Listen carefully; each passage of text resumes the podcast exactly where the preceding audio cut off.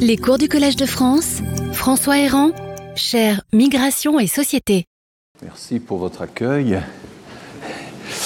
Nous allons donc poursuivre dans cette troisième séance ce fil un peu continu, parce que je ne respecte pas tout à fait le plan qui avait été annoncé sur le site, mais ça n'est pas grave. Tout sera abordé en son temps.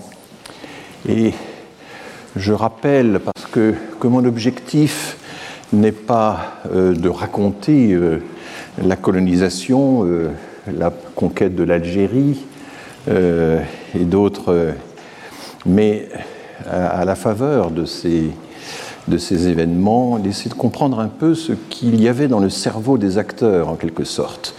les débats étaient extrêmement intenses à tout moment, et notamment dans les tout débuts de la colonisation, mais ils se sont poursuivis par la suite jusqu'à la fin.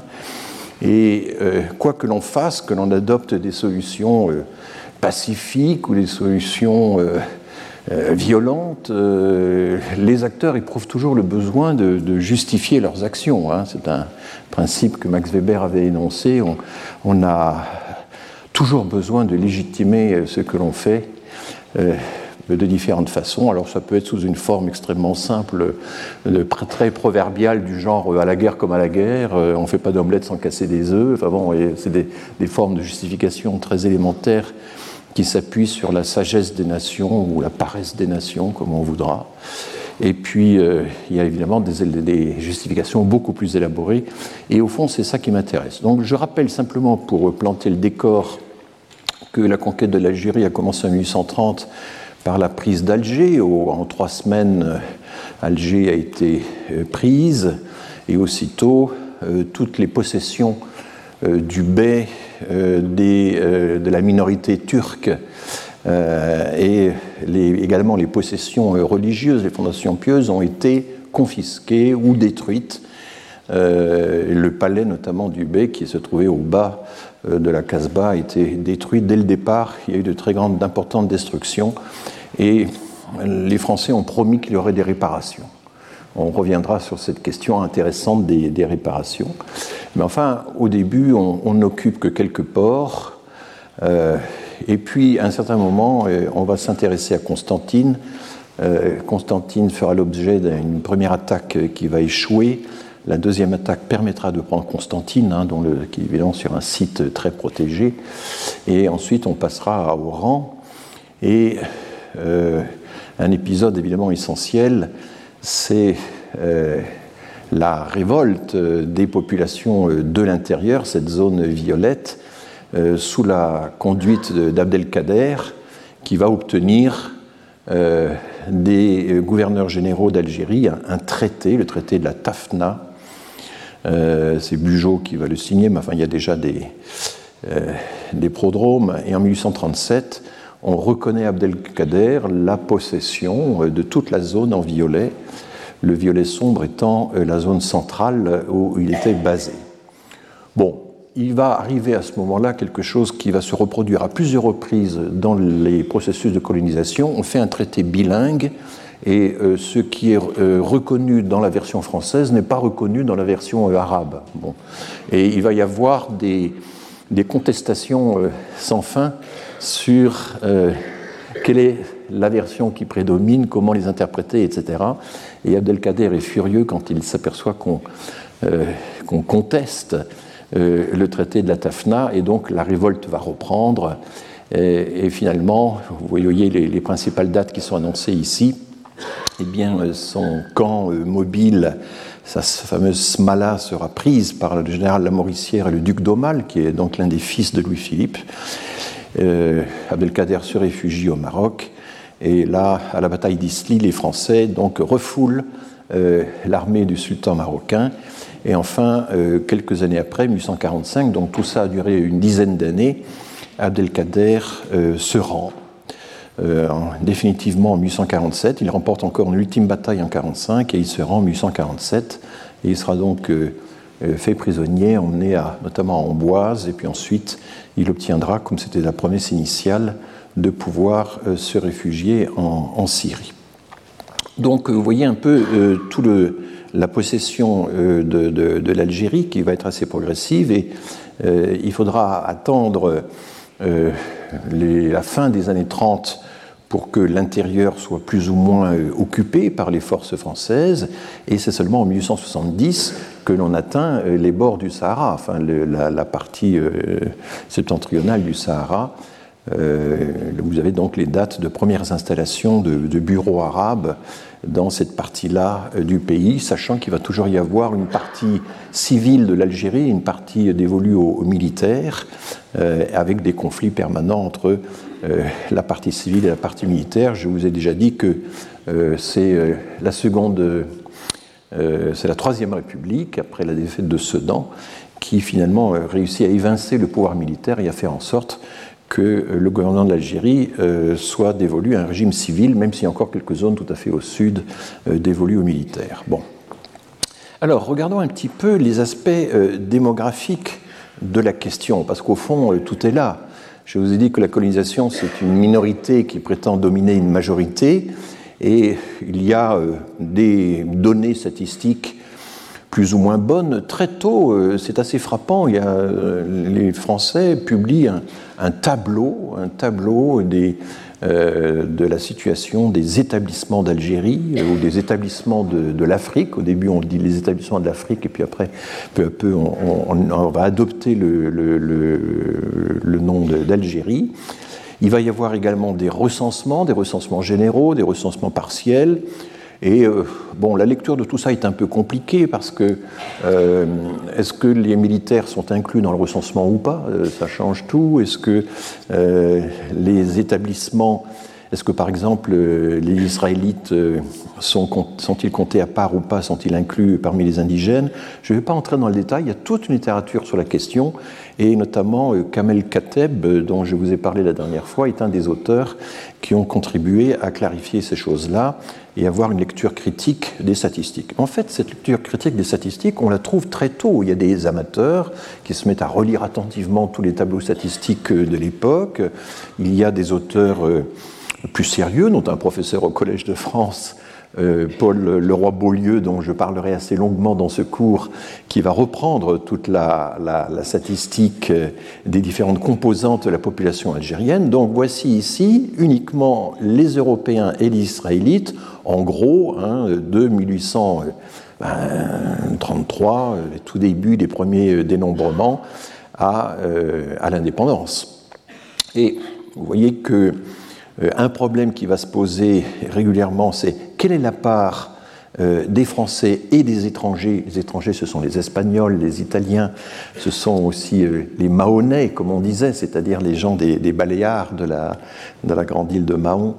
Euh, et ben, pendant longtemps, ils sont notamment dans les débuts de la colonisation, il y a autant d'étrangers que de Français parmi les colons. dans les années 1870-80, c'est encore le cas.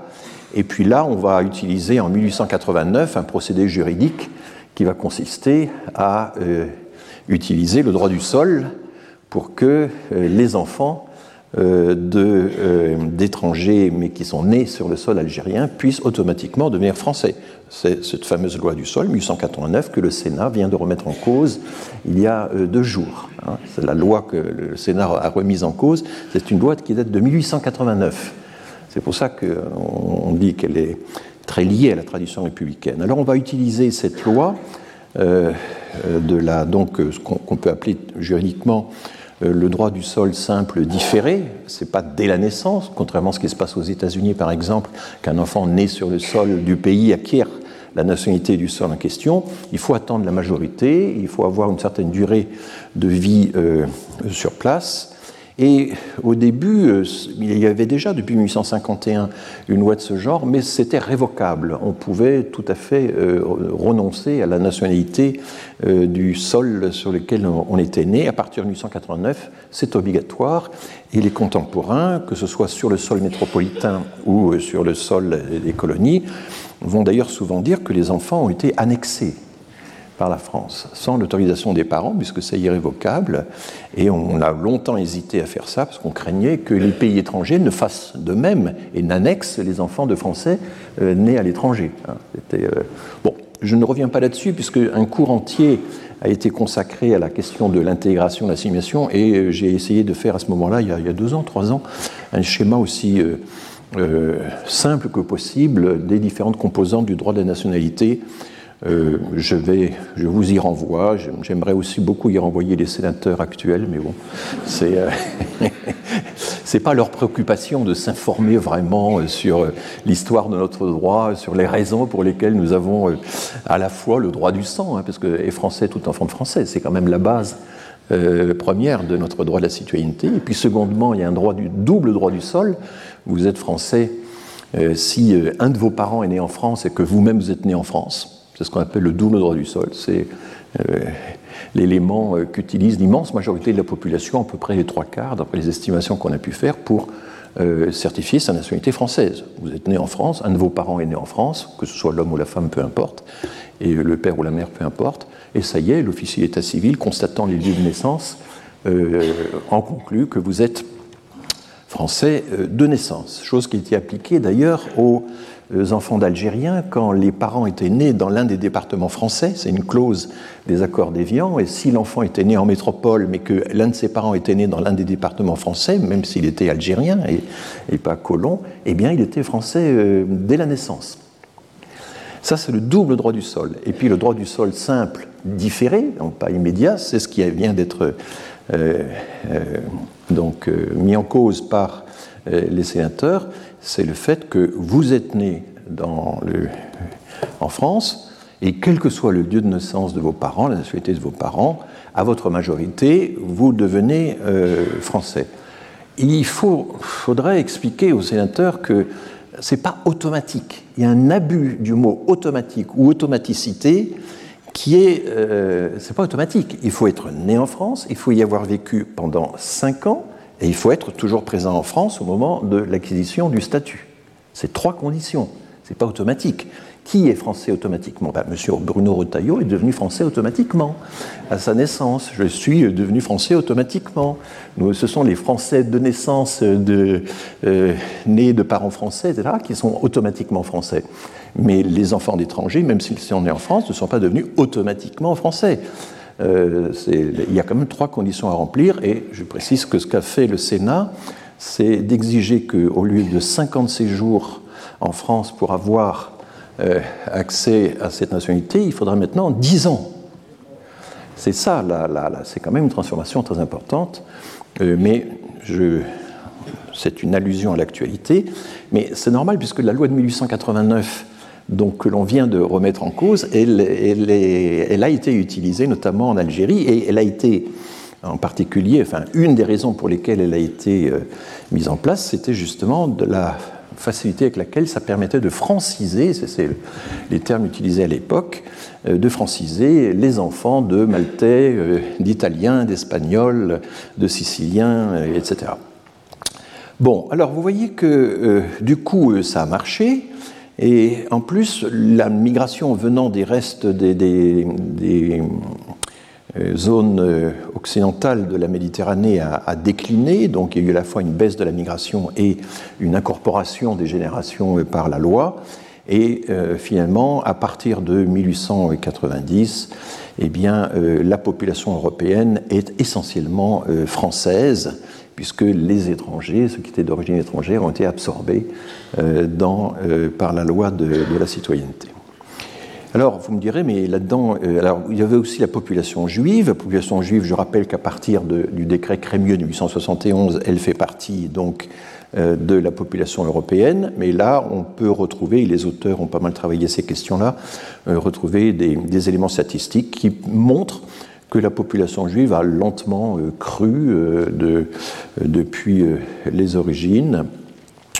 on verra d'ailleurs qu'elle elle a posé un problème à certains moments parce qu'elle était de toutes les composantes de la population, excepté les musulmans qui ne figurent pas encore sur ce graphique, elle était celle qui avait un excédent de naissance sur les décès beaucoup plus fort que les autres communautés. Elle était particulièrement féconde et il y a eu une inquiétude à ce sujet, j'y reviendrai. Alors ça, c'est l'ensemble des populations européennes, plus les Israélites qui, avant 1871, ne sont pas des Européens, sont une, catégorie particulière d'indigènes, hein, avant le décret Crémieux. Maintenant, si on introduit les, euh, euh, musulmans ou les, indigènes non israélites dans le tableau, qu'est-ce que ça donne? Là, vous voyez que les chiffres arrivent dans les années 60 jusqu'à un million d'habitants hein, pour les Européens, mais quand on veut introduire les musulmans, il faut changer l'échelle. Il faut changer l'échelle et ça donne ceci. Hein. Donc le graphique précédent est complètement écrasé, évidemment, et il faut multiplier d'un facteur 10 l'échelle pour arriver à représenter la totalité de la population. Et là, on arrive quasiment à 10 millions à la fin du processus, à 9 millions. Donc il y avait, euh, euh, au moment, au début de la, de la guerre d'Algérie, euh, il y avait à peu près 9 millions de musulmans pour un million d'Européens. Hein. C'est ça les proportions. Et euh, au début, la courbe commence euh, un peu bizarrement, elle est, très mal identifiée. il y a des recensements de la population indigène, mais ils se font uniquement dans les villes où vivent des Européens. ce sont des recensements extrêmement euh, partiels. Et il faudra attendre longtemps avant d'avoir des recensements plus précis sur la population musulmane, parce qu'il n'y a pas d'état civil. Il n'y a pas d'état civil dans euh, le monde indigène. On va essayer de l'établir, ce sera très long. Donc là, il y a des estimations. Et puis, vous voyez qu'il y a une chute importante de la population indigène observée au recensement de 1870, qui est liée à des chocs très très importants, euh, notamment en 1866-67, une énorme famine qui va, semble-t-il, tuer à peu près 300 000 personnes. Hein. Tous les contemporains vont en parler, et nous allons voir tout à l'heure comment le roi Beaulieu euh, commente cet épisode euh, tout à fait euh, tragique. Alors, les contemporains, évidemment, l'armée aurait voulu que la possession du territoire soit de plus en plus européenne et que le rapport de force démographique se fasse en faveur des Européens. Et dans les premières années, quand tout est euh, quand on a très peu de chiffres, quand on voit des épidémies euh, ou des guerres euh, qui restreignent la population musulmane, on se dit ben, elle est en déclin, elle va disparaître. Et il y a même une théorie qui apparaît, qui est que toute population d'une civilisation inférieure face à une population de civilisation supérieure, forcément est vouée à disparaître. C'est une, théorie qui a été très à la mode et que le roi Beaulieu va, critiquer parce que lui, il est quand même beaucoup plus réaliste. Le roi Beaulieu euh, j'en parlerai, est un économiste euh, qui euh, sait analyser des données démographiques à un niveau de technicité tout à fait suffisant, et lui comprend tout de suite, et il annonce, dès 1874, il annonce qu'il y aura à peu près 8 à 9 millions de musulmans 50 ans plus tard, il, au, milieu du, au milieu du XXe siècle. Il, dit au milieu du donc plus de, et il, il le répète dans les éditions successives de son travail, il a parfaitement conscience qu'en réalité, le rapport numérique sera de plus en plus favorable à la population musulmane et qu'il faudrait définir une politique euh, de colonisation euh, en conséquence. Et on, verra, on verra laquelle. Donc là, il y a un petit suspense que euh, j'entretiens à dessein. Donc, je, vous avez parlé. Alors, j'ai fait quelques. Quand je me réécoute après, je suis horrifié par les, les, comment dire, les lapsus, les erreurs, etc. Mais j'ai dit parfois Pelletier, c'est Pellissier hein, de Reynaud. Je vous ai parlé la dernière fois d'Edmond Pellissier de Reynaud, donc ce, ce, militaire qui était membre de l'état-major euh, auprès du gouverneur général, qui a eu accès à des quantités euh, de documents et qui, donc, euh, vous vous souvenez de cette histoire, qui, parce qu'il avait refusé de restituer Abdelkader une esclave affranchie et son fils, a démissionné brusquement de l'armée mais il avait déjà auparavant commencé à rédiger ses annales algériennes que vous voyez ici rééditées par euh, les éditions Bouchen. C'est un document euh, tout à fait étonnant que j'avais commencé à vous commenter et je vais continuer de le faire donc euh, dans ce cours. J'avais déjà présenté ceci, je le rappelle très rapidement. il est saint-simonien d'inspiration.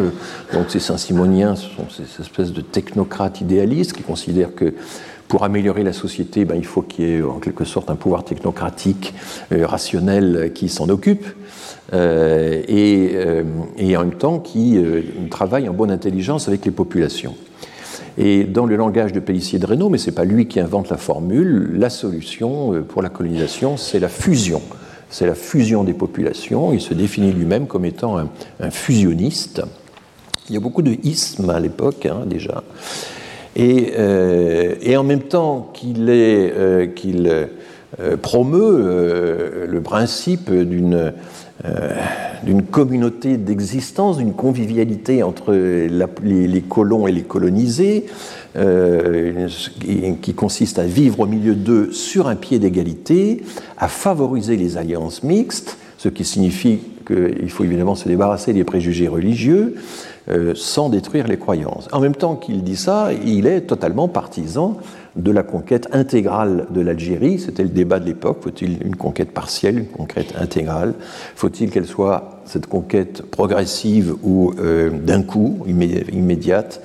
Il est partisan d'une conquête plutôt progressive, euh, mais qui soit intégrale de l'Algérie, parce que sinon, explique-t-il, on n'arrivera pas à, faire euh, du bon travail et notre travail de, civilisateur sera forcément impossible. Donc vous voyez à quel point, et ça on va le retrouver constamment, même les auteurs les plus progressistes, entre guillemets, selon des critères actuels, ou les plus indigénophiles, comme on disait, ou arabophiles, euh, sont euh, pleins de contradictions et ne remettent pas nécessairement en cause le principe de la colonisation, même si on trouve aussi quelques auteurs qui, remettent ce principe en cause, surtout pour des raisons économiques. Euh, il dit oui, ça va être très difficile, j'en ai bien conscience, c'est peut-être utopique, et puis si c'est impossible, eh bien tant pis, il faudra abandonner l'Afrique. L'Afrique, ça veut dire l'Algérie à l'époque, parce que dans ce cas, ce ne serait qu'un incommode fardeau. Je vous ai déjà commenté ces passages. Et le gros problème, c'est comment constituer le pays, comment l'organiser, comment euh, l'ordonner. Eh bien, il va falloir faire avec les indigènes, parce que l'idée de supplanter complètement les indigènes, de les exterminer, dit-il, est totalement euh, irréaliste. Et, donc, il faut trouver des colons, il faut trouver des candidats pour arriver à, coloniser le pays. donc, euh, l'idéal, c'est il y a le modèle de l'intégration des provinces, en même temps, il veut une colonie euh, de peuplement, mais qui ne soit pas une colonie d'exploitation. Alors, est-ce que c'est possible? C'est ce qu'on va voir. Dans un premier temps, il a un passage tout à fait étonnant. Là encore, j'ai déjà fait allusion. Euh, il nous dit bah, écoutez, euh, on a réussi. la société française a considérablement changé depuis 1780. Il prend ça comme référence. nous sommes en 1830 la société française est devenue méconnaissable. Euh, nous avons réussi à faire en sorte que beaucoup des enfants, il parle de la seconde génération, des sauvages des Pyrénées, de l'Aveyron, de la Bretagne, puissent maintenant briller dans les notabilités sociales. C'est tout le vocabulaire de l'époque. Eh bien, euh, puisqu'on a réussi à euh, engendrer cette formidable mobilité sociale à partir de populations qui étaient très éloignées de nous, c'est le thème d'Eugen Weber hein, dans son fameux livre sur la formation de, la population française. Pourquoi ne pourrions-nous pas faire de même avec, je cite, les fils des sauvages de l'Atlas et de la Métidja euh, Est-ce que dans 50 ans, ils ne vont pas faire la même chose que ce que nous, nous avons réussi à l'intérieur de notre pays? Et ils pourraient nous fournir des généraux, des artistes, des députés. Donc euh, voilà l'utopie, euh, qui n'a pas, pas, été totalement utopique. Hein. on a fait une partie de ce chemin-là, mais de façon à dose homéopathique, je dirais. Et j'ai rappelé aussi comment Michelet, mais il n'est pas le seul, avait expliqué que si on assimilait les Provençaux, ben on peut bien assimiler les Arabes, puisqu'il y, y, a un gradient racial du nord au sud qui ne pose pas de problème. Là, je renvoie une fois de plus au très grand livre d'Abdelali Hadjat, introuvable aujourd'hui, mais qui est en cours de réédition bientôt. Bon, donc je crois que c'est intéressant de faire cette analogie, euh, jusqu'à explorer ses limites, évidemment, entre la conquête des provinces, la conquête des colonies, euh, et puis l'assimilation des immigrés. Enfin, il y, a, des thématiques qui sont étonnamment proches entre les trois points de ce, triangle, avec des arguments qui circulent de l'un à l'autre. Alors, Peissier de Reynaud euh, ne veut pas, pour l'Algérie, euh, d'une colonie d'exploitation. On s'abuserait étrangement si l'on croyait que la régence d'Alger procurera un jour un bénéfice net. Tout ce qu'elle pourra faire, même dans les circonstances les plus favorables, sera de couvrir ses frais. L'Afrique bien administrée, pourra se suffire à elle-même, c'est tout ce qu'on pourra en attendre et en exiger. Et cela correspond à la théorie officielle de ce qu'on appelle le pacte colonial. Il faut que les colonies arrivent à se euh, sustenter elles-mêmes, à être autonomes financièrement. Et, il va y avoir, et euh, donc euh, on connaît maintenant un peu les. C'est vraiment ce qui va se passer.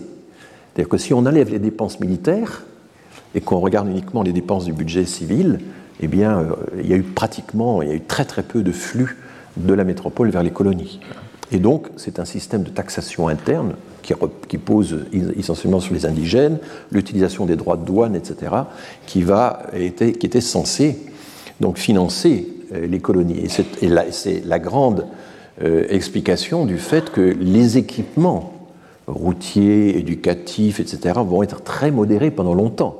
C'est vraiment à la fin, après la Seconde Guerre mondiale, qu'il va y avoir un énorme effort de l'État français, qu'à ce moment-là, on va voir le budget civil euh, qui est transféré vers les colonies augmenter brusquement, mais au dernier moment, quand il sera trop tard, d'une certaine manière. Donc là, il respecte, il, est, il se situe dans le cadre du pacte colonial qui est que les colonies doivent se suffire à elles-mêmes économiquement. Alors, du coup, est-ce qu'on a intérêt à conquérir l'Algérie? Euh, C'est quand même la, question qui pose. Alors bon, euh, oui, il y aura l'extension du commerce, enfin, pas très fondamental pour lui. On aura une puissance maritime accrue, puisqu'on va pouvoir dominer les deux bords de la Méditerranée. Il parle un peu de la mission civilisatrice, mais pas trop. Et euh, il explique, et là, c'est toute une une aristocratie. C'est un petit aristocrate, Pélicier de Reynaud. Et il est assez représentatif de toute une catégorie de, coloniaux au départ et, qui a encore des valeurs aristocratiques et pour qui les considérations économiques de rendement euh, sont tout à fait secondaires et même euh, pas très nobles. Et donc, euh, il faut conquérir l'Algérie, non pas pour le profit, mais pour la gloire. Pour résumer en gros sa position.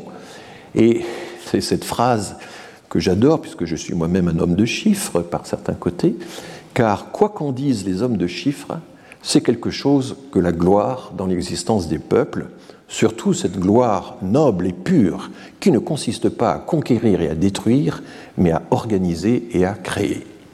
Donc ça, c'est tout à fait l'esprit saint-simonien, on va profiter quand même de la conquête. Il faudra bien que quelqu'un se charge de la conquête. Hein. Il y a une espèce d'hypocrisie dans, cette affaire qui est quand même assez, forte, mais euh, une fois que la conquête sera assurée, et Pélissier de Reynaud fait partie des gens qui se disent bah oui, il faut quand même prévoir euh, euh, toute une organisation militaire pour arriver à, conquérir, mais une fois que ce sera fait, eh bien, l'objectif essentiel, la récompense, c'est la gloire, c'est la noble entreprise.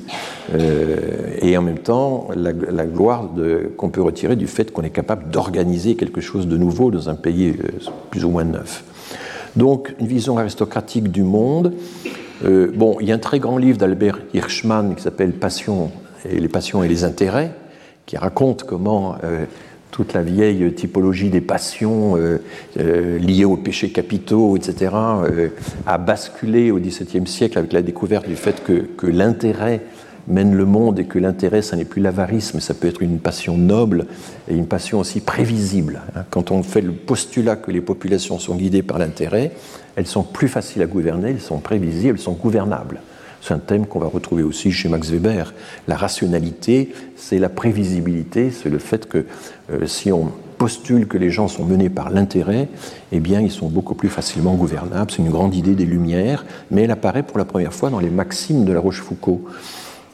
L'Action de la Rochefoucauld, c'est un ouvrage collectif. Hein. c'est le salon de Madame de Sablé. Ils ont discuté pendant des mois et des mois de, euh, toutes les maximes qu'on pouvait euh, rédiger. Et euh, la Rochefoucauld était le plus rapide à, publier en son nom tout un, stock de maximes qui avait été inventé et échangé dans ce petit cercle aristocratique de Madame de Sablé. Et il découvre que l'intérêt mène le monde, et donc c'est une espèce de dénonciation. Hein je sais pas, quand j'assiste à un enterrement et que je pleure, c'est moi en réalité que je pleure. C'est mon intérêt. Euh, voilà, derrière tout euh, intérêt pour l'autrui, il y a en réalité un, intérêt pour soi. Mais à la seconde édition de son ouvrage, La Rochefoucauld, c'est ce que raconte très bien Hirschman, il dit, attention, par intérêt, je n'entends pas seulement l'intérêt de bien, on dirait l'intérêt économique aujourd'hui, mais aussi l'intérêt de gloire. Et il y a tout le problème, c'est que l'intérêt de gloire ça peut être désintéressé, mais il y a un intérêt au désintéressement. Enfin, c'est tout un thème qui va euh, beaucoup intéresser des gens comme Nietzsche, par exemple. Dénoncer l'intérêt au désintéressement, ça va être un point très fort chez Nietzsche, mais aussi chez Bourdieu. Hein. Euh, c'est un des grands thèmes de Bourdieu, de dénoncer l'intérêt qu'il y a derrière les, occupations les plus désintéressées, comme la religion, l'art, la philosophie, etc. Enfin, toutes ces cibles favorites de Bourdieu. Mais dès l'époque, parce que j'arrête ma digression, dès l'époque euh, de euh, de Reynaud, euh, on a des critiques disant, enfin, tout ça, c'est des questions d'honneur et de vanité qui sont totalement dépassées. On ne peut quand même pas justifier qu'on s'accroche à l'Algérie juste pour l'honneur et par vanité. Vous voyez comment pour la gloire devient pour l'honneur, pour l'honneur devient par vanité. Il y a des dénonciations de cette morale aristocratique qui, était très invoque chez les militaires. Vous avez un très bel exemple de ça un peu plus tard, c'est Henri de Castres, euh, qui est un, aristocrate indigénophile qui a appris l'arabe et qui a euh, créé notamment euh, des archives extraordinaires sur les documents anciens de l'histoire du Maroc. Et Henri de Castres incarne totalement le. alors, Castri, hein, T-R-I-E-S, euh, incarne totalement cette morale aristocratique qui était très très présente chez les conquérants d'Algérie et qui souvent a fait que ils respectaient dans leurs adversaires arabes euh, ces chevaliers euh, nobles, etc. Enfin, il y avait cette espèce d'estime qu'on a trouvée également dans les croisades hein, pour l'homologue chez l'ennemi d'en face. Oui, mais tout ça, c'est de l'honneur, c'est de la vanité, ça ne vaut pas tripette quand on regarde des, quand on est dans des considérations euh, d'ordre économique. Alors, le, euh, il faut bien mettre en, évidence le fait que dès le départ, on a une opposition très forte sur toutes ces thématiques entre les colonistes euh,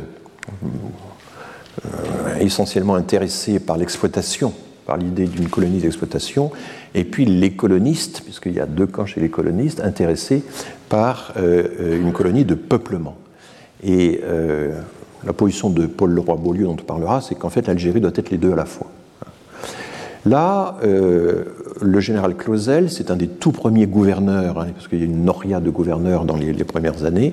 Le général Clausel, lui, c'est vraiment un partisan de l'exploitation économique de l'Algérie. Il a un passé d'ailleurs euh, pour ça, c'est qu'il a euh, des intérêts dans des sociétés de colonisation du Nouveau Monde, sur des produits, des cultures tropicales, et il va profiter de sa présence en Algérie comme gouverneur pour euh, acheter des terres, se constituer tout un domaine, etc. Enfin, il est, euh, euh, il est partie prenante très directement avec toutes les confusions d'intérêts que ça, que ça suppose et qui vont être dénoncées d'ailleurs par des gens comme Pélissier de Reynaud. Eh bien, en septembre 1830, donc très tôt, hein, puisque je rappelle que la conquête d'Alger c'est juin 1830, donc en septembre 1830, il décide de réunir au domaine, c'est-à-dire aux propriétés de l'État français, de réunir toutes les propriétés des Turcs chassés de la euh, Régence.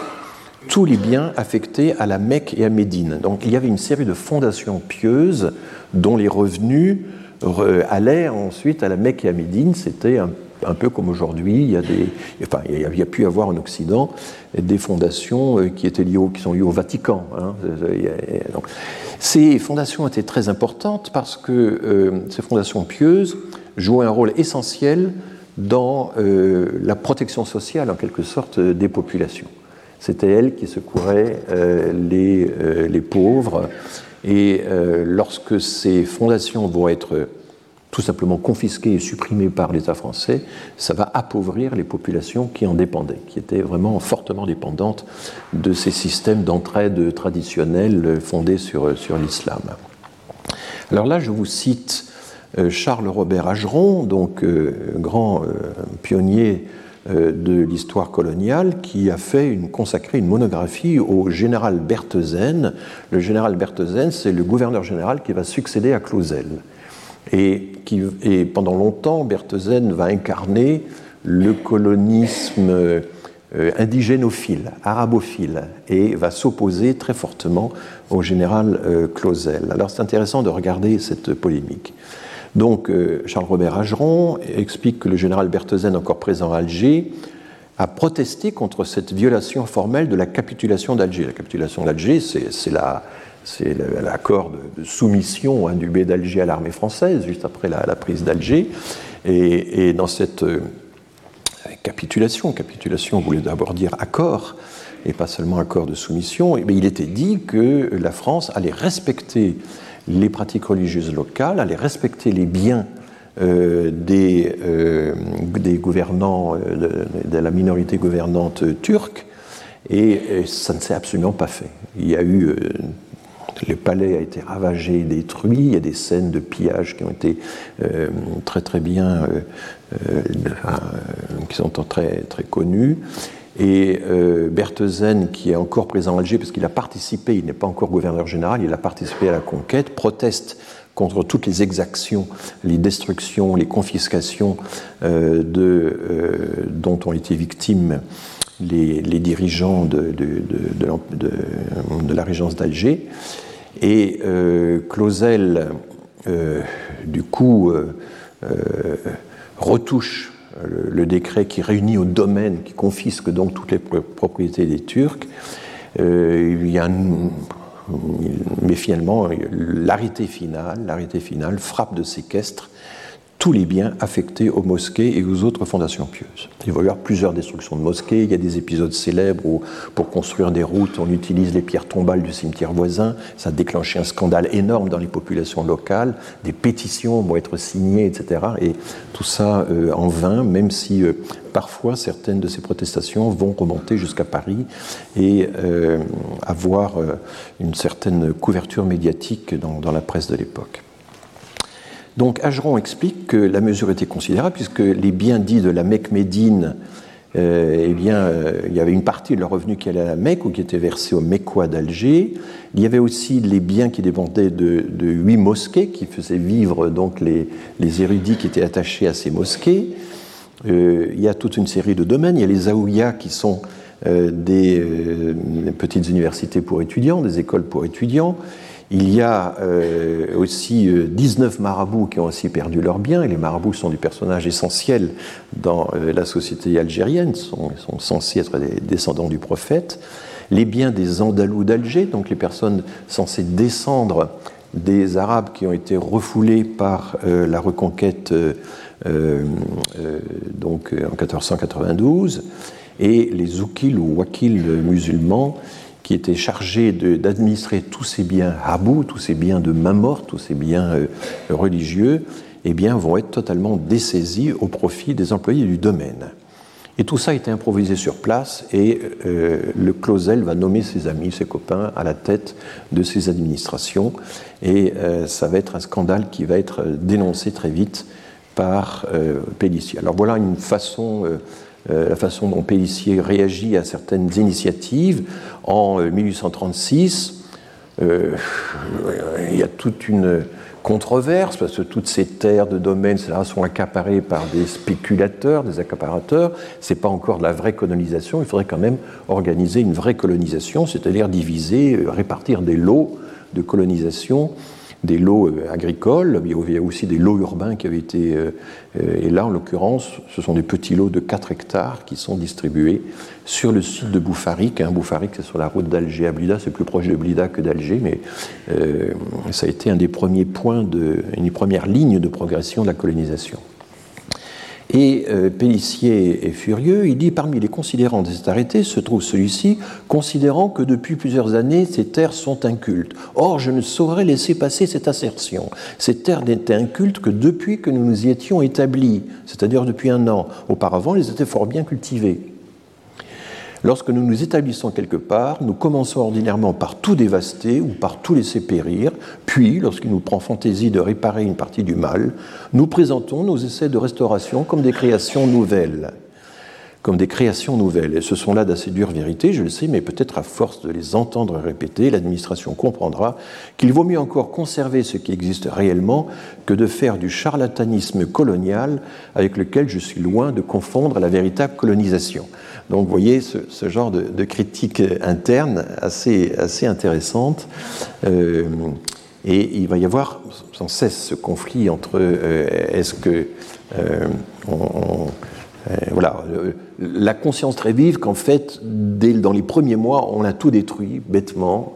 On a également expulsé toute l'administration turque qui, alors qu'elle connaissait la population, qu'elle avait ses méthodes, etc. Et nous, on arrive sur une table rase, et finalement, ça va poser beaucoup plus de problèmes que si on avait conservé une partie des institutions religieuses et politiques euh, précédentes. Euh, alors, euh, Pierre Berthesen donc, succède à Clausel en 1831. Alors tous ces personnages, ce sont des héros des guerres napoléoniennes. Ils ont souvent une expérience de la guérilla en Espagne au temps de Napoléon. Ce sont des voilà Berthesen, il a son nom sur l'Arc de Triomphe. Hein. Oui, ça vous donne quand même une idée. On ne nommait pas n'importe qui tout de même dans ces, postes de gouverneur général, et ces gens devaient avoir un une carrière suffisamment imposante pour euh, avoir de l'autorité. Alors lui, il n'est pas du tout convaincu par le fait que euh, l'Algérie pourrait devenir une colonie de peuplement. Et il y a une monographie qui lui est consacrée par Charles-Robert euh, Ageron, et je m'inspire de cette monographie, Le gouvernement du général Berthazen à Alger en 1831. Car il, il va rester même pas un an. Et dans la première moitié de son mandat, euh, il doit faire face à une insurrection, il arrive à la mater avec très peu d'effectifs, ce ne sera pas bien reconnu, euh, il va être euh, objet de beaucoup de critiques. Et puis dans la deuxième moitié de son mandat, là, il arrive à instaurer la paix parce qu'il établit un nouveau système d'administration à distance passant par des intermédiaires. Donc j'entre un petit peu dans le détail. Il faut voir qu'il n'a que 15 000 hommes pour tenir Alger et différents ports. Et à cette époque-là, l'armée française est extraordinairement vulnérable à toutes les maladies, euh, maladies tropicales, il y a un choc microbien. La statistique est assez effarante. Sur ces 15 500 hommes, dans la seule année 1831, 13 800 sont passés par l'hôpital. Et à peu près un millier sont morts. Donc, euh, évidemment, faire fonctionner une armée aussi vulnérable, ce n'était pas facile. Ça va être pendant longtemps un, grand problème euh, de, la, colonisation. il a toute une réflexion sur la nécessité d'une administration indirecte, ce que les Anglais appelleront euh, home rule ou indirect rule, il est étrange de faire administrer une ville d'Afrique par un Européen qui n'en connaît ni les lois, ni les mœurs, ni les langages, ni les intérêts, ni les besoins. C'est quand même une formule assez forte. Et donc, les téléphones, s'il vous plaît. Alors, il nomme un ara, un, naga, bon, un chef de, de, un personnage réputé qui va tenir les tribus, les tribus plus au sud d'Alger. Euh, et il va le rétribuer, il va y avoir tout un scandale sur le fait que cette rétribution va être estimée par certains euh, colons comme étant beaucoup trop élevée. Euh, et Pélissier de Renault, d'ailleurs, va participer un peu à la, diffamation en attribuant à. En, racontant que Mehdi Eddin avait touché une somme énorme qu'il monnaie en, exprime en francs. Euh, alors Berthezen euh, prend à bras le corps le dossier des réparations. Il veut, euh, il, déploie énormément d'efforts pour que les propriétaires des biens confisqués ou détruits, qui sont essentiellement des propriétaires turcs ou aussi morts, comme on les appelait, puissent obtenir une réparation.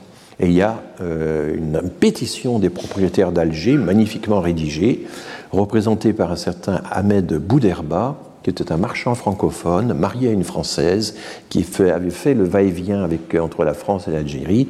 Euh, va être très courageux, mais les gouverneurs suivants vont tout faire pour euh, l'emprisonner, l'exiler, le, réduire au silence.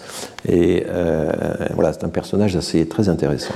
Il s'exprimait dans un français impeccable, euh, et on va trouver longtemps, souvent au cours de la colonisation, ces intermédiaires de haut niveau que certains euh, représentants de l'administration française avaient, décelé.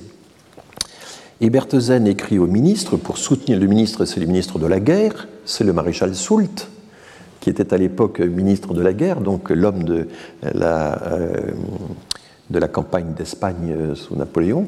Je rappelle que Soult euh, il est connu en histoire de l'art parce que Soult avait pillé absolument sans la moindre vergogne les églises et les couvents euh, du sud de l'Espagne. Il avait constitué une collection énorme de tableaux de Murillo, Velázquez, Urbaran, etc. Et euh, cette collection, il s'était appropriée à titre individuel. Et, la collection Soult va jouer un rôle très important en histoire de l'art, puisque des gens comme euh, euh, Manet, par exemple, vont visiter la collection Soult et toute l'hispanomanie ou l'hispanophilie dans les années 1830-1840. C'est grâce à la collection Soult qu'elle va pouvoir se développer.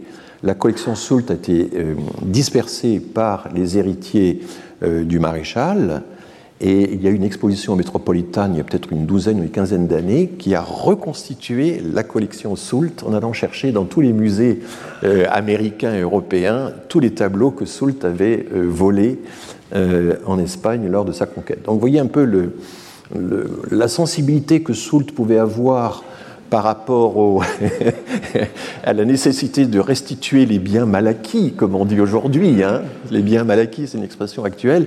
Elle était quand même assez, modérée.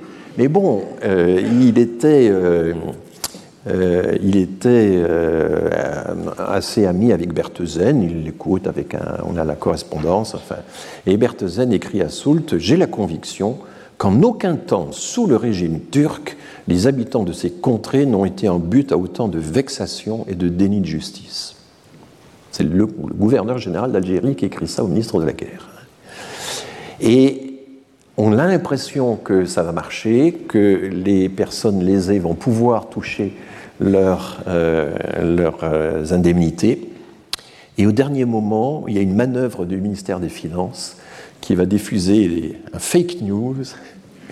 Ça existait déjà à l'époque, comme quoi une compagnie anglaise s'apprêterait à racheter les biens de l'ex-Dey et des Turcs. Alors ça, ben non, on ne peut pas laisser les Anglais s'emparer des biens euh, du domaine français, et ça, ça va être un argument qui va revenir régulièrement au long de l'histoire de la colonisation, c'est nous devons agir parce que sinon les Anglais vont euh, prendre la place que nous allons euh, déserter. Hein. Euh, voilà, ça va être. Je vous ai raconté comment De Gaulle en 1945 veut absolument garder la Syrie, empêcher la Syrie de devenir indépendante parce que sinon c'est les Anglais qui risquent de s'en emparer.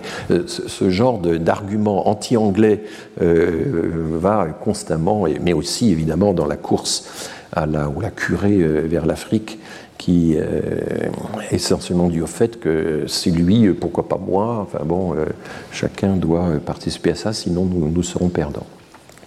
Donc cette émulation, voilà. Donc, eh bien, Werthausen va être victime de cet argument coloniste classique et il n'obtiendra pas le versement des indemnités en faveur des de la population lésée. Il y a toute une campagne de presse contre Berthézen. C'est intéressant de voir que ce sont les armateurs de Marseille et les industriels de Marseille qui vont être en tête de cette campagne. Le sémaphore de Marseille, c'est le nom du journal qui représente leurs intérêts.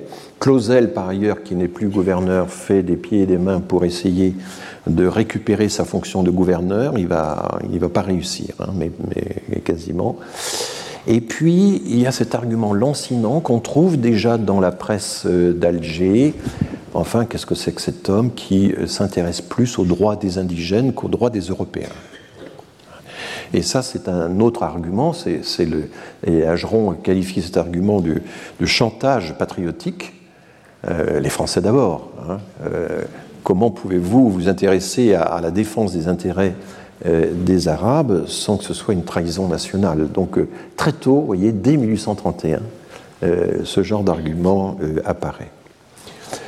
Il doit faire face à un autre dossier, et là, Berthesen est absolument furieux parce qu'il y a un plan de colonisation du ministre de la Guerre qui consiste à envoyer en Algérie 4500 indésirables, 4500 membres des classes dangereuses, 4500 délinquants, c'est le préfet de la Seine qui identifie ces personnes, et il y a l'idée que pour se débarrasser de ces gens-là, donc ça va être un ressort de la colonisation, et les Anglais ont donné l'exemple avec les convicts d'Australie, et eh bien le préfet de la Seine arrive a expédié 4500 indésirables vers l'Algérie et il est très content de lui. Il, a réussi à faire financer l'opération par la ville de Paris. Et Berthez est furieux qu'on lui envoie ainsi euh, en dépôt euh, ce genre de, colons. Donc vous voyez deux euh, conceptions très différentes entre deux gouverneurs successifs entre 1830 et 1831 Clausel a une devise coloniser, c'est s'enrichir. Et il va lui-même mettre ça en pratique en profitant de sa position euh, privilégiée. Et Berthez écrit, il a d'ailleurs rédigé un mémoire justificatif qui est un peu terne, qui manque un peu de relief, et d'une certaine manière, Ageron reprend euh, ça et, l'évalue, évalue ce document. Les colonies ont toujours été onéreuses à la France. Alors là, il fait référence euh, aux vagues précédentes de colonisation, euh, c'est-à-dire le Canada, les, Antilles, etc., Saint-Domingue, etc. Les colons qu'on lui présente ne sont pas des agriculteurs, ce sont des aventuriers, des spéculateurs, en quête d'une fortune prompte et facile, revendiquant comme un acquis les dépouilles des vaincus. C'est intéressant de, voir à quel point les, critiques formulées par personne en charge du dossier, hein, euh, euh, jusqu'où elle pouvait aller. Euh, alors, un des problèmes posés, c'est quels colons faire venir Alors, Clausel, à qui on dit faites venir des colons, il s'est activé. Et c'est Pellissier de Reynaud qui nous raconte que M. Clausel entretenait une active correspondance avec des comités qui s'étaient formés sur quelques points de la France et de l'Allemagne. Il paraissait convaincu que les misères partielles, les mécomptes individuels ne devaient compter pour rien. Son raisonnement semblait se réduire à ceci il arrivera à 2000 hommes dans un mois, il en mourra 1000 de misère ou de maladie, restera 1000 de bénéfices nets. Et évidemment, c'est une critique très incisive euh, qu'il a publié du vivant de, Clausel. Hein. Dès 1836, il publie euh, ses, euh, ses, annales algériennes. Cela peut être vrai en Amérique, pays auquel le maréchal reporte toutes ses pensées coloniales, puisque Clausel, le maréchal Clausel, avait des intérêts dans une société de colonisation en Amérique. Cela peut être vrai en Amérique, pays auquel le maréchal reporte toutes ses pensées coloniales, parce que le malheureux émigré européen qui a une fois mis les pieds ne peut plus revenir sur ses pas. 2000 lieues le séparent de sa patrie. Mais Alger est aux portes de l'Europe. Si on y est mal, on s'en va. Et l'on détourne ses compatriotes d'y venir. Voilà pourquoi ce qui est applicable à l'Amérique ne l'est pas à Alger. Abstraction faite de toute idée de morale et de respect pour l'humanité. Parce que c'est un, principe qu'utilise souvent euh, Pellissier. Ça fait penser à des polémiques actuelles. Je ne me situe pas sur le terrain de la morale, parce que sinon on va me reprocher de faire du moralisme. Je ne me situe pas sur euh, le terrain du respect pour l'humanité, on dirait aujourd'hui des droits de l'homme. Non, non, je me situe sur votre terrain. Hein, ça, c'est la rhétorique, ça utilise un argument auquel l'adversaire pourrait être sensible en entrant dans ses vues. Euh, je vais utiliser un, argument purement économique ou, euh, purement politique. Voilà. Euh, ce qui est intéressant, c'est que euh, simultanément, en même temps que le travail de Pellissier de Reynaud, les, gouvernements coloniaux vont publier des, des, états, des rapports, on appelle ça le tableau, le tableau des établissements français en Afrique, qui sont des tableaux statistiques. Il faut comprendre que la statistique, dans ces années-là, comme l'a bien expliqué euh, Alain Desrosières dans ses histoires de la statistique, il y avait toujours une partie chiffrée, quantitative, extrêmement euh, bien faite, avec des commentaires qui sont étonnamment euh, précis. Enfin, là, je reconnais à distance des collègues, quoi. Enfin, c'est assez, étonnant, mais il y avait aussi des tableaux euh, des, considérations qui n'étaient pas statistiques. Hein. C'était toujours un mélange assez particulier de considérations qualitatives et quantitatives. Et c'est intéressant de voir comment euh, étaient faits ces tableaux. Ces tableaux, ils ont une fonction budgétaire. Il s'agit de présenter au Parlement tous les éléments qui vont permettre, qui vont justifier le vote du budget pour la colonie, même si euh, ce budget va être essentiellement militaire, comme je vous l'ai dit, et très peu, très peu civil. Euh, entre parenthèses, on a parfois une image un peu faussée de la restauration, mais la restauration, sur le modèle anglais, c'est quand même le moment où, pour la première fois, l'État rend des comptes et rend des comptes de façon publique. Il y a l'idée que le Parlement ne peut voter des budgets ou, des, impôts que euh, s'il peut se reposer sur une documentation, euh, notamment statistique, écrite, transparente. Sous Napoléon, le budget était secret. Les statistiques étaient un secret d'État.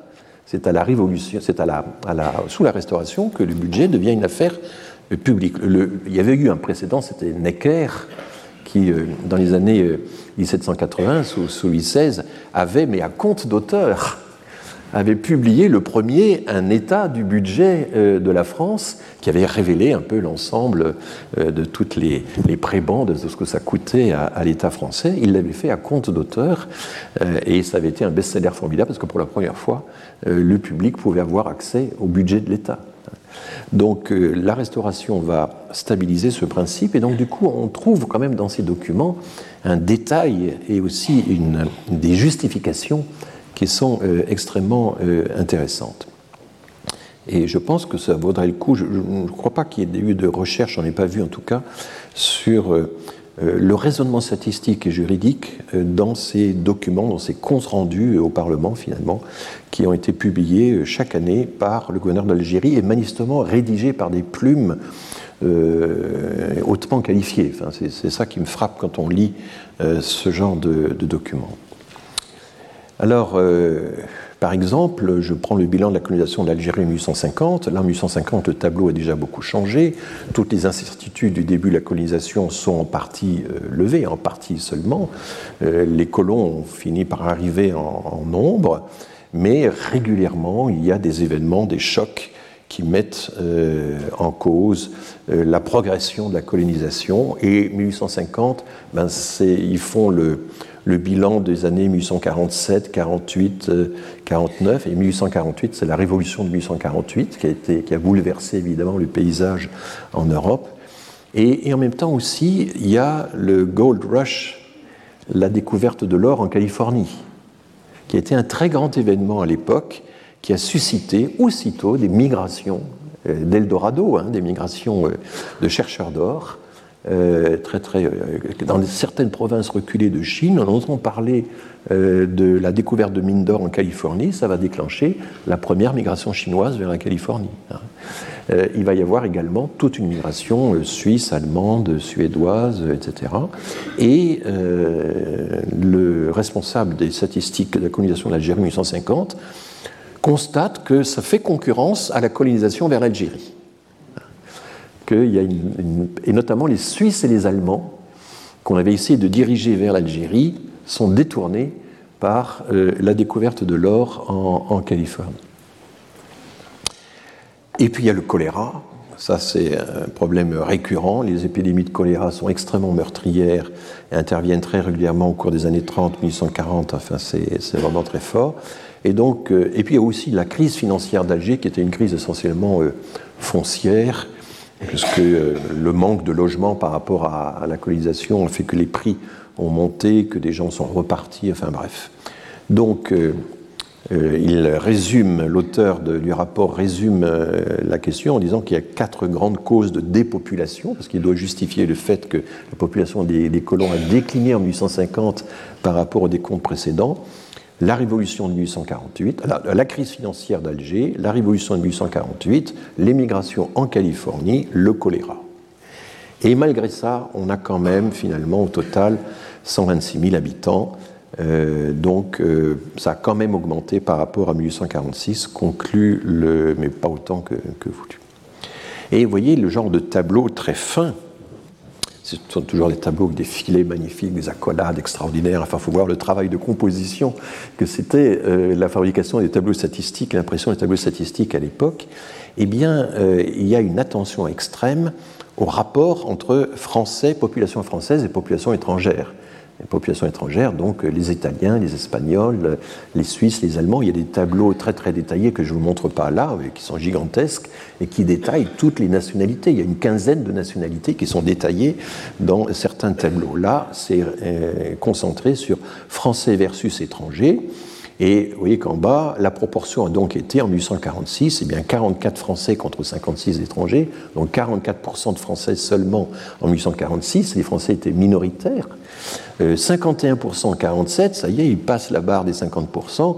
55% en 48, vous voyez, on, suivait en quelque sorte les parts de marché avec une, attention extrême, un peu comme le font les Québécois aujourd'hui avec les, les, migrants qui viennent de l'extérieur. Est-ce qu'ils vont aller, euh, est-ce qu'ils vont devenir francophones ou anglophones? C'est suivi de très très près. il y a une immense statistique, beaucoup d'argent pour faire tout ce travail. Eh bien, on faisait ça en Algérie. Et en 1849, il y avait 51% de Français parmi la population européenne. Vous voyez que c'était quand même assez ric-rac.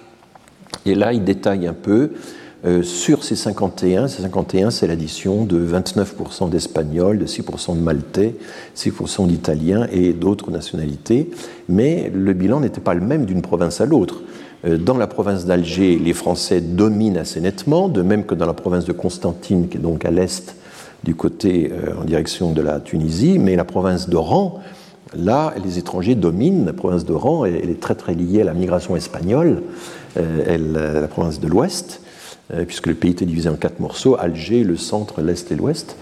Et là, on constate qu'il y a à Oran 55%, horreur, 55% d'étrangers pour 45% de Français. Donc tout ça a été suivi très très attentivement, et je ne vous donne qu'un exemple de ces tableaux qui étaient publiés à un rythme annuel.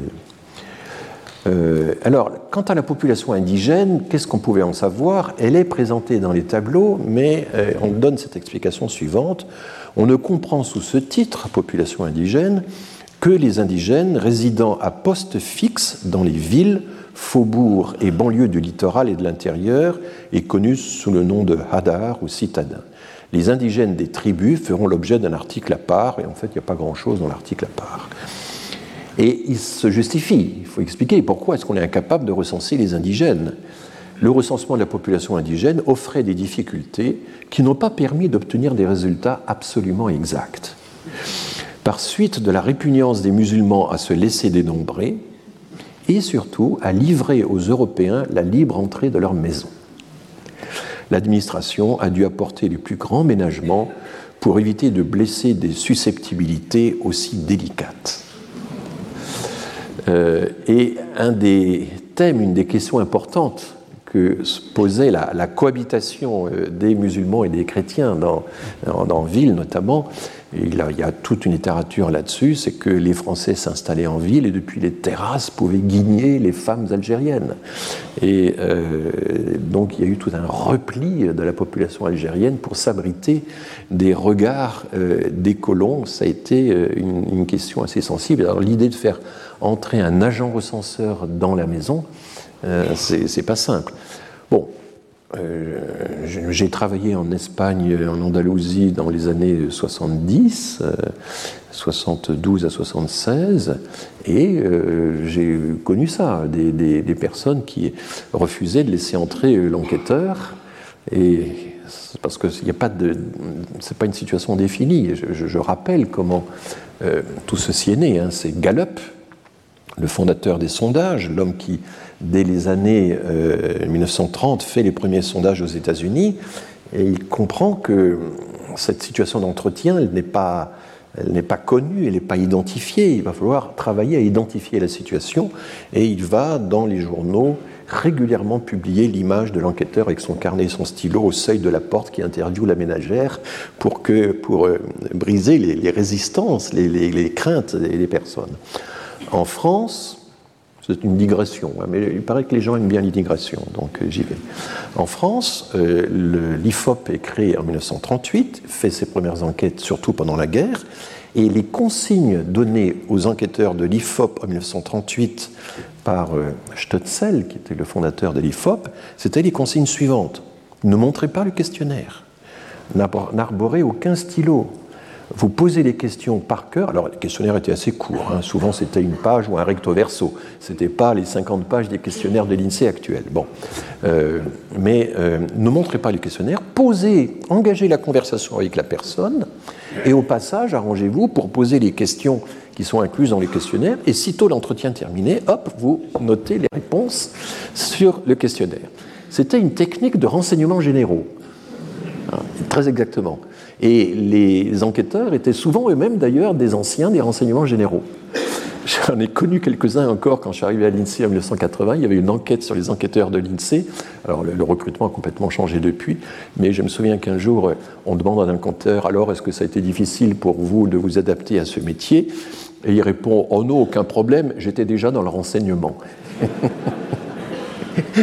Donc un souvenir qui date de 1980. Depuis, on a renouvelé les personnels et les enquêteurs de l'INSEE sont un, tout autre profil, plutôt les femmes seules, divorcées, euh, d'âge moyen, etc., qui, étaient devenues les, enquêtrices de l'INSEE. Donc euh, oui, il n'y avait pas, c'était pas une situation définie au sens sociologique du terme. Il n'y a pas de définition pour cette situation d'un étranger qui entre dans une maison et qui euh, demande la composition du ménage, les âges, euh, les occupations, etc. Ça, n'existait pas. Et je rappelle qu'en France, euh, le recensement n'a jamais pu se faire pendant tout le XVIIIe siècle parce qu'on craignait que les agents recenseurs soient pris pour des, soit des recruteurs de l'armée, soit des agents du fisc. C'est Napoléon.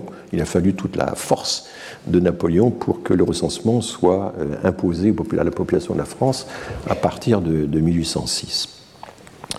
Voilà, donc euh, les susceptibilités délicates des euh, populations musulmanes face aux agents recenseurs, c'est quelque chose qui m'évoque aussi des, souvenirs. Euh, voilà, la, première guerre, la Seconde Guerre mondiale, c'est pas si lointain que ça pour nous. Hein.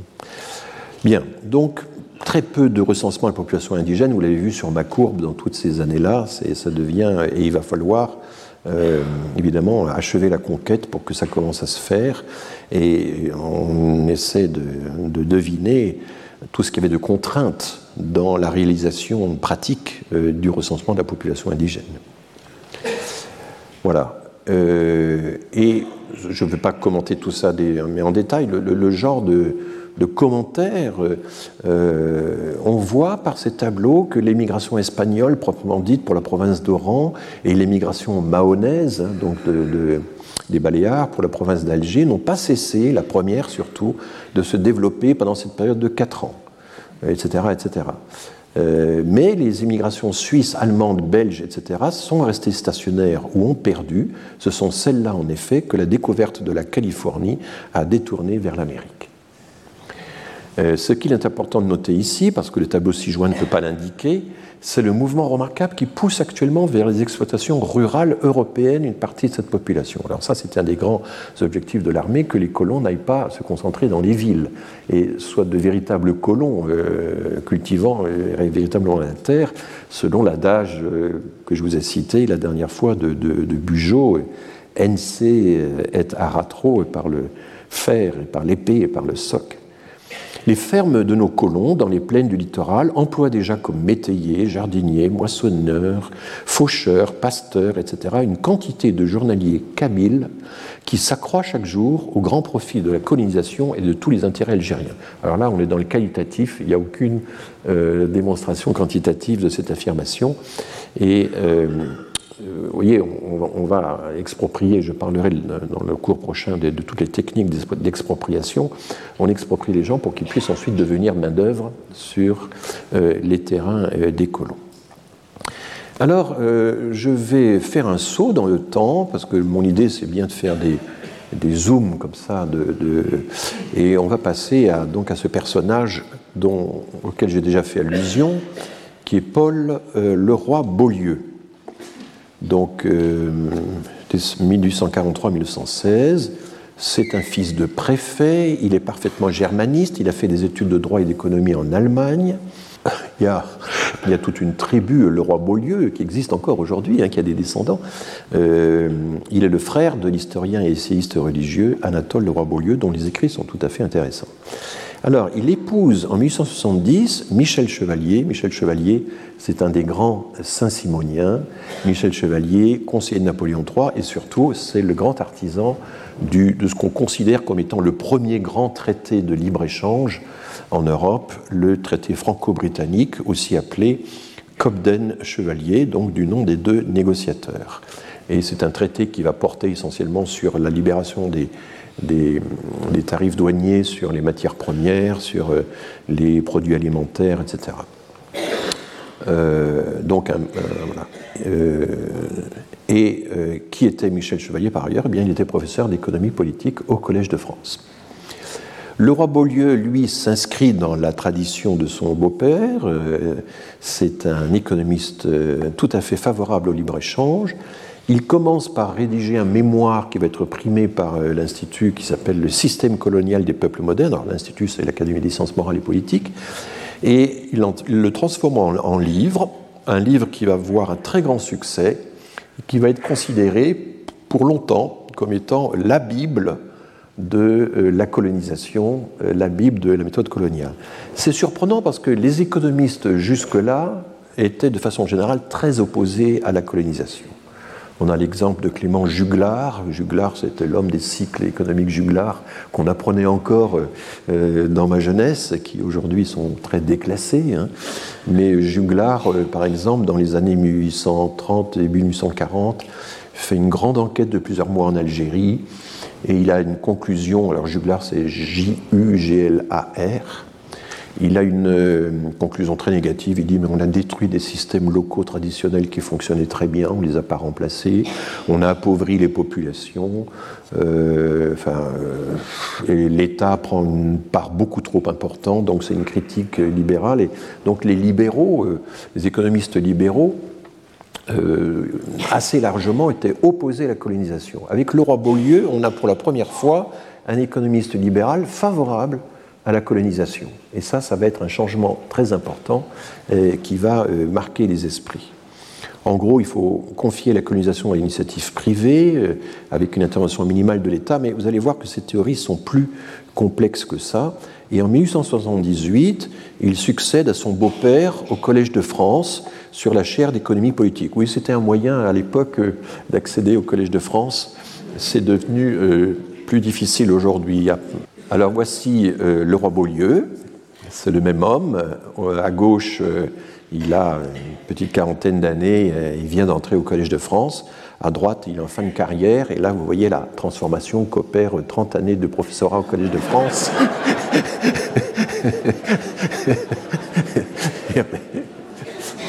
Donc moi, j'ai un, mandat beaucoup plus court, fort heureusement fort heureusement. Donc voilà, c'est un personnage intéressant. Hein, il écrit très bien, il est très cultivé, très documenté, il a des connaissances techniques en démographie qui sont assez remarquables pour l'époque. Enfin, et il est, voilà, mais en même temps, comme tous ces essayistes assez péremptoire, assez euh, sûr de lui, euh, euh, assez culotté aussi. C'est un cas.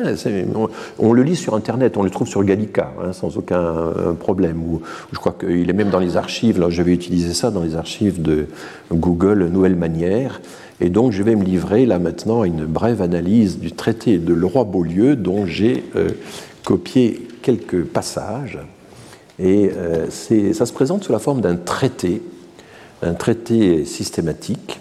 Et vous voyez que le titre euh, donc, de la colonisation chez les peuples modernes, hein, c'est vraiment euh, l'idée qu'on va faire un traité systématique et donc il va parcourir toute l'histoire de la colonisation de l'Antiquité à nos jours, en passant par. Euh, il va commenter comme Pellissier de Reynaud l'avait fait en, 1836 dans son livre, mais de façon évidemment beaucoup plus savante, euh, la colonisation espagnole, portugaise, néerlandaise, anglaise, etc. Et donc euh, c'est quand même intéressant de voir que tous ces gens qui réfléchissaient à la colonisation étaient extrêmement attentifs aux modèles étrangers et aux précédents historiques extrêmement. Hein. Euh, ils essaient de se situer par rapport à un univers de possibles et entre lesquels il faut faire un choix, un choix qu'ils essaient de justifier. Euh, alors c'est vrai que la colonisation de l'Algérie au début, elle se fait un peu n'importe comment à tâtons, presque par hasard, mais très tôt il va y avoir euh, l'idée qu'il faut essayer d'avoir une, une, action réflexive sur, tout ça. Alors, euh, le, il explique que la colonisation d'Algérie, c'est quelque chose de tout à fait à part, tout à fait spécifique notre entreprise algérienne occupe une place à part dans l'histoire de la colonisation, accompagné d'autres circonstances non moins exceptionnelles. Toutes les nations qui avaient fondé des colonies autres que celles d'exploitation les avaient placées dans des contrées vacantes ou très peu peuplées. Donc les, les colonies de peuplement, jusqu'à présent, c'était dans des contrées vacantes très peu peuplées. Elles s'étaient emparées de régions d'une facile conquête, offrant en abondance des terres libres et d'une appropriation aisée, ne présentant qu'une population disséminée, primitive et incapable de résistance. Bon, il euh, faudrait voir un peu si les Incas et les Aztèques correspondent vraiment à ce schéma-là, euh, j'y reviendrai. Mais bon, cette race établie sur le sol d'Afrique depuis des siècles était, elle, douée d'une civilisation avancée. Ça, c'est la race arabe hein, dans, son, dans, son, idée. Elle était euh, douée d'une civilisation avancée. Elle formait une société régulière, pourvue de tous les éléments de vie et de consistance. Elle avait un sentiment élevé de sa nationalité. Elle répugnait par ses mœurs, ses idées, sa religion à toute assimilation à une autre race. Et ce qui contribue à augmenter encore les difficultés, c'est que la religion de cette race indigène, donc l'islam, est une religion hautement spiritualiste, dépourvue presque de toute empreinte de superstition, une religion qui, par la simplicité et la netteté toute philosophique de sa doctrine, par la pureté de ses enseignements, est douée d'une force défensive que, au point, au point de vue humain, on peut appeler insurmontable. Telles sont les circonstances caractéristiques dans lesquelles a pris naissance notre tentative de colonisation algérienne. Il importe de ne pas les oublier un instant si l'on veut être juste et impartial, si l'on veut émettre des idées pratiques et réalisables. Ah, c'est un texte assez étonnant puisque euh, euh, la civilisation euh, algérienne enfin, est présentée comme une nationalité qui a une certaine consistance, chose qui va être niée pendant très très longtemps. Hein. Emmanuel Macron encore expliqué qu'avant l'occupation ottomane, euh, l'Algérie n'existait pas en tant que nation. Euh, bon, il y a toute une controverse, toute une discussion là-dessus. Quels sont les On a utilisé le mot Watan, euh, nation, assez tôt hein, pour désigner l'Algérois, était perçu par une, comme une nation. Mais là, le roi Beaulieu, et on est en 1874, on est manifestement aussi influencé par tous les discours saint-simoniens sur la colonisation arabe. Et pour le roi Beaulieu, c'est une civilisation. Alors dans d'autres passages du texte, il va dire qu'ils sont semi-civilisés. Elle est avancée, mais pas aussi, avancée que la nôtre, évidemment. Mais enfin, elle est quand même, elle a un certain degré de civilisation. Elle a un sentiment élevé de sa nationalité. Et la religion de l'islam est présentée comme une religion euh, épurée, spiritualiste, etc. C'est une image très différente euh, de ce que nous avons aujourd'hui, puisque cette, tous ces éléments, ce seraient plutôt des éléments de fanatisme ou des choses comme ça. À l'époque, non, c'est une religion apurée et on est dans un système de, euh, d'idées euh, laïques, des lumières, de progrès, etc. Et pour beaucoup d'auteurs à cette époque, ce qui paraît étonnant aujourd'hui, l'islam, c'est pas une religion attardée, c'est une religion qui, dans l'échelle des évolutions, est euh, beaucoup plus avancée que la chrétienté avec toutes ses superstitions. Voilà le, cadre assez étonnant de la réflexion de, de Laura Beaulieu. Et il continue, et là, à mon avis, il se trompe. Euh, rien là ne ressemble à l'établissement des Espagnols au Pérou ou au Mexique, à celui des Anglais dans l'Amérique du Nord, en Australie. C'est un fait sans précédent, sans analogie dans l'histoire moderne. Bon, euh, Cortés a eu la grande chance d'arriver euh, chez les Aztèques au moment où le pouvoir aztèque euh, était en, pleine agitation euh, de succession. Pizarre a une chance absolument inouïe quand il arrive au Pérou chez les Incas. Eh bien, on est dans un long interrègne puisqu'il n'y a pas de règle de succession. Hein. Et donc, il y a une douzaine d'années d'interrègne de, de, de, combat entre les rivaux pour accéder à l'Empire. Donc, Pizarre tombe juste par hasard dans un long interrègne qui va lui faciliter considérablement euh, la conquête, puisqu'il va jouer sur les, rivalités au, sommet de, l'État euh, inca. Enfin, les Incas, c'était quand même une société très organisée. Euh, les Aztèques vont résister. Il faut rappeler que la prise de Mexico, c'est quand même un épisode assez complexe. Il hein. faut se rappeler. Alors, il y a une grande différence entre les deux conquistadors. Cortés était un lettré de Salamanque, c'était quelqu'un de très haut niveau, et, et Pizarre, c'était un, berger euh, d'Extrémadour. C'est, pas le, même niveau. Euh, Pizarre, c'est un combattant, un, Cortés, c'est un, un stratège. Il va s'appuyer notamment sur la fameuse Malinche, euh, cette princesse d'une tribu rivale des, des, Aztèques, euh, et pour faire ça. Et dans un premier temps, euh, par ruse, par, il monte de Veracruz, et il entre tranquillement à Mexico sans aucun problème.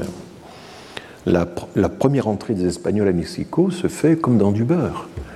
Mais là, les Espagnols sont scandalisés quand ils découvrent les sacrifices humains dans les temples, il renverse les idoles, les moines qui accompagnent l'expédition renversent les idoles, la population se révolte, chasse euh, Cortés, c'est ce qu'on appelle la noche triste, l'épisode à la nuit triste, et ensuite eh bien, il y aura trois mois de guerre totale pour que Cortés reconquiert Mexico, cette fois par la force, alors qu'il y était entré sans aucun problème dans un premier temps.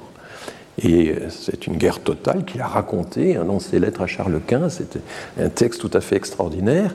Euh, là, on passe de la colonisation euh, pacifique utilisant des intermédiaires à la colonisation violente. c'est le schéma inverse de, ce qui apparaît.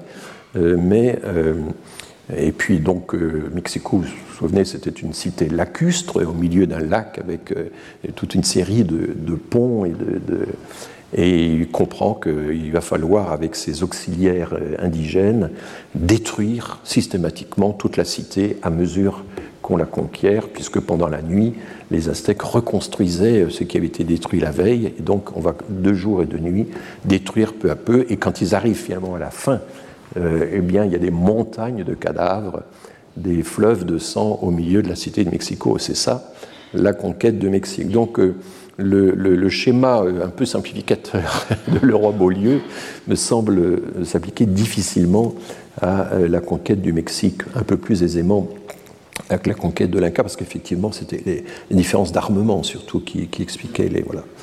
Mais il insiste sur le fait que introduire une population européenne nombreuse au milieu de cette nombreuse population musulmane, ah, vous voyez le, style, le chiasme là, qui était qu'on n'avait ni le droit ni la force d'extirper ou de refouler, faire de ces deux éléments juxtaposés hétérogènes, donc les Européens et les musulmans, un ensemble, si ce n'est homogène, du moins régulier, c'était là le plus difficile problème que se fût encore posé la politique coloniale des peuples modernes. Et donc il va expliquer qu'on ne peut faire ni une colonie uniquement de peuplement, ni une colonie uniquement d'exploitation. Il va falloir, c'est le grand défi d'Algérie pour le roi Beaulieu, il va falloir faire les deux. Euh, et il entre alors dans des considérations assez intéressantes qui ont été euh, contestées par les historiens. Il explique que euh, pendant longtemps, l'administration militaire a plutôt freiné la colonisation qu'elle ne l'aurait favorisée.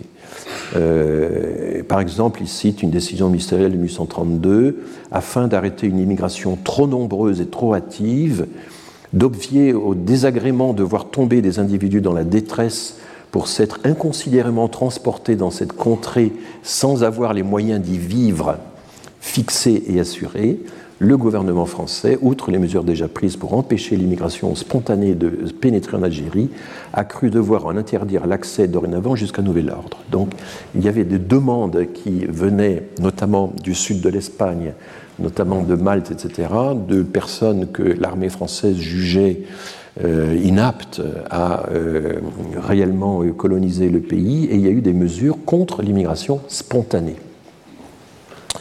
En 1838, euh, et après la révolution de 1848, on a également, explique le roi Beaulieu, multiplié les entraves. Et il cite euh, des Espagnols, qui se trouvaient alors en chômage momentané dans la province d'Oran, furent renvoyés dans leur pays. Donc il y a eu toute une politique de régulation, de contrôle de la migration, ça existait déjà à l'époque. L'administration redoutait une immigration trop considérable, alors le roi Beaulieu fustige cette politique malthusienne en quelque sorte vis-à-vis de l'immigration et considère qu'on a perdu de précieuses années euh, dans ce moment-là pendant une trentaine d'années, l'opposition presque constante et systématique du pouvoir à une immigration considérable est un fait caractéristique de la colonisation algérienne. Euh, alors, les historiens ont contesté ça, ont dit mais non, ça n'a pas été si... Euh, c'était une volonté de, filtrage, mais il y avait quand même globalement une politique d'incitation. Ce n'est pas encore tranché vraiment entre les historiens qui ont étudié la question. La comparaison qui euh, vient euh, tout de suite, c'est la comparaison avec l'Australie. Et les auteurs disent, mais quand on regarde les 50 premières années du peuplement de l'Australie, les 50 premières années du peuplement de l'Algérie, à quel rythme ça s'est fait dans les deux cas, et qu'on peut comparer, etc. Et dans les 50 euh, prochaines, premières années, la colonisation de l'Algérie se fait à peu près au, même rythme que la colonisation de l'Australie, avec des effectifs euh, assez euh, comparables. Mais en fait, il suffit d'ajouter 20 années supplémentaires pour voir que là, l'Algérie décroche par rapport à l'Australie, et l'Australie va continuer sa politique de peuplement. Et un auteur comme Bouddha Etemad, qui est un des spécialistes de l'histoire économique de la colonisation, bah, explique que, évidemment, euh, les aborigènes australiens euh, pas, euh, n'ont pas posé les mêmes résistances, les mêmes problèmes que la population musulmane d'Algérie. Les aborigènes, on ne sait pas trop combien ils étaient, mais enfin, ils ont été relégués dans des réserves vers le centre, le nord de l'Australie. Ils ont disparu très vite, il y a eu le choc microbien, il y a eu beaucoup d'exterminations. Euh, et je rappelle cette chose étonnante, c'est que les aborigènes australiens n'étaient pas recensés dans le recensement italien, c'est seulement dans les années 1970 qu'on a commencé pour la première fois à inclure les aborigènes australiens dans le recensement de la population, tellement ils étaient considérés comme des populations totalement à part qui ne méritaient pas d'être recensés. Alors il y a eu, dans le milieu des années 70, milieu des années 80, et là, euh, un auteur qui est français qui rend compte de ce mouvement, c'est Barbara euh, Glowczewski, euh, qui a raconté tout ça, et les aborigènes sont devenus beaucoup plus visibles, notamment ils ont revendiqué le A, le A majuscule pour aborigène, et euh, ils ont obtenu euh, le droit d'être recensés, de figurer dans la population recensée. Et ce qui est assez intéressant, c'est que la part de la population australienne qui s'est revendiquée comme aborigène a augmenté assez fortement, parce que un peu comme c'est arrivé aussi en Nouvelle-Zélande avec les Maoris, etc. Il y a des revendications de, filiation qui voilà. Mais donc là, à cette époque, on compare sans cesse avec l'Australie, et j'ai un exemple de d'auteur qui manifestement a lu Le Roi Beaulieu, c'est Jennifer Sessions. J'ai déjà cité cet ouvrage, By Sword and Plough. C'est la traduction de la devise de Bugeaud. Et euh, elle, parce qu'il y a toujours l'idée, notamment chez les auteurs euh, américains, d'avoir un nouveau paradigme, de révolutionner euh, la vision des choses, etc. Elle dit non, non, les Français n'ont pas été réticents vers l'immigration coloniale, ils ont répondu à l'appel de la colonisation. Elle fait la comparaison avec l'Australie, donc en fait elle refait le, même raisonnement que le roi Beaulieu, euh, avec euh, pas mal d'années de distance. Et euh, il y a une critique intéressante de David Todd. David Todd, c'est le fils d'Emmanuel Todd, qui est devenu un, très bon historien de la colonisation.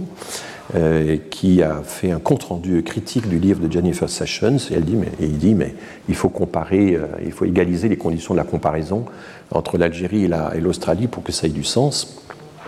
Les métropoles d'origine n'ont pas la même taille. Euh, la distance entre Londres et Sydney, c'est 17 000 km et pas 700 km comme entre les deux côtes françaises et algériennes. La population aborigène en Australie n'a rien à voir avec la population indigène en, euh, en, Algérie, et puis euh, surtout les colons qui arrivent en, Australie, ils avaient bien d'autres destinations alternatives, donc ça fausse aussi les conditions de la, comparaison. Voilà. Euh, donc, et puis il suffit d'ajouter 20 ans au bilan pour que le, bilan finalement s'inverse et que on observe en Australie 1 700 000 colons après 60 ans de présence et en Algérie seulement 680 000. Voilà. Et l'autre problème sur quoi insiste David Todd, et qui fascinait déjà euh, les, auteurs des, tableaux, du, tableau des, établissements français en Afrique, étaient très attentifs à ça, Est-ce que c'est une colonisation surtout rurale ou surtout citadine? On voulait évidemment coloniser euh, les campagnes, coloniser avoir des, colons. et en fait, ce qui va s'observer, c'est que la colonisation en Algérie va être de plus en plus une population urbaine. On le voit bien euh, au moment de la guerre d'Algérie, c'est une population très urbaine.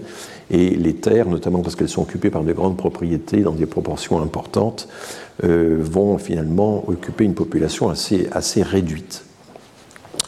Et donc, du coup, l'idée que la colonisation de peuplement doit être un effort, un investissement permanent, va être quasiment abandonnée après 1870. 1870, et donc euh, 1871, c'est l'époque du décret Crémieux, où on pense que ce sont plutôt des mesures juridiques que des mesures d'incitation à la colonisation qui vont permettre d'occuper le territoire. Vous voyez à quel point euh, toute cette histoire n'a rien d'automatique, de mécanique euh, n'était pas euh, prédéterminé à l'avance, a été euh, discuté, a fait l'objet de toutes sortes de contestations. Et je vais donc m'arrêter là. Je vais néanmoins vous présenter tout de même, et c'est une avancée sur le cours de, de l'année prochaine, voilà dans le formidable travail qu'a accompli Denis Cognot dans son livre qui s'appelle Un empire bon marché. L'expression figure déjà chez Laurence, euh, chez Henri Laurence, je me suis aperçu de ça en relisant euh, un article des Orientales. Euh, Denis Cognot donc a reconstitué de façon très précise, avec tous les correctifs nécessaires, les séries budgétaires concernant les dépenses de la métropole pour les colonies. Donc ça commence, vous voyez, et là c'est l'ensemble des colonies. Ça inclut l'Algérie, mais pas uniquement. Ça inclut l'Indochine, ça inclut euh, les territoires d'outre-mer qui sont devenus des départements français, etc. Et vous voyez que la ligne en pointillé, c'est les subventions civiles nettes, la différence entre ce qui est gagné et ce qui est envoyé, c'est très faible. C'est très très faible.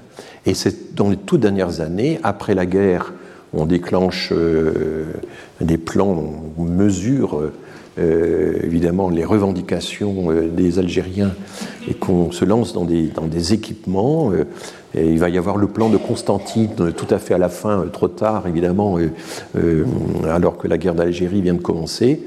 C'est tout à fait à la fin que, idem pour l'Indochine, que la métropole se met vraiment à investir dans les colonies. Euh, au début, euh, oui, c'est un empire à bon marché, comme, comme le dit euh, Denis Cognot.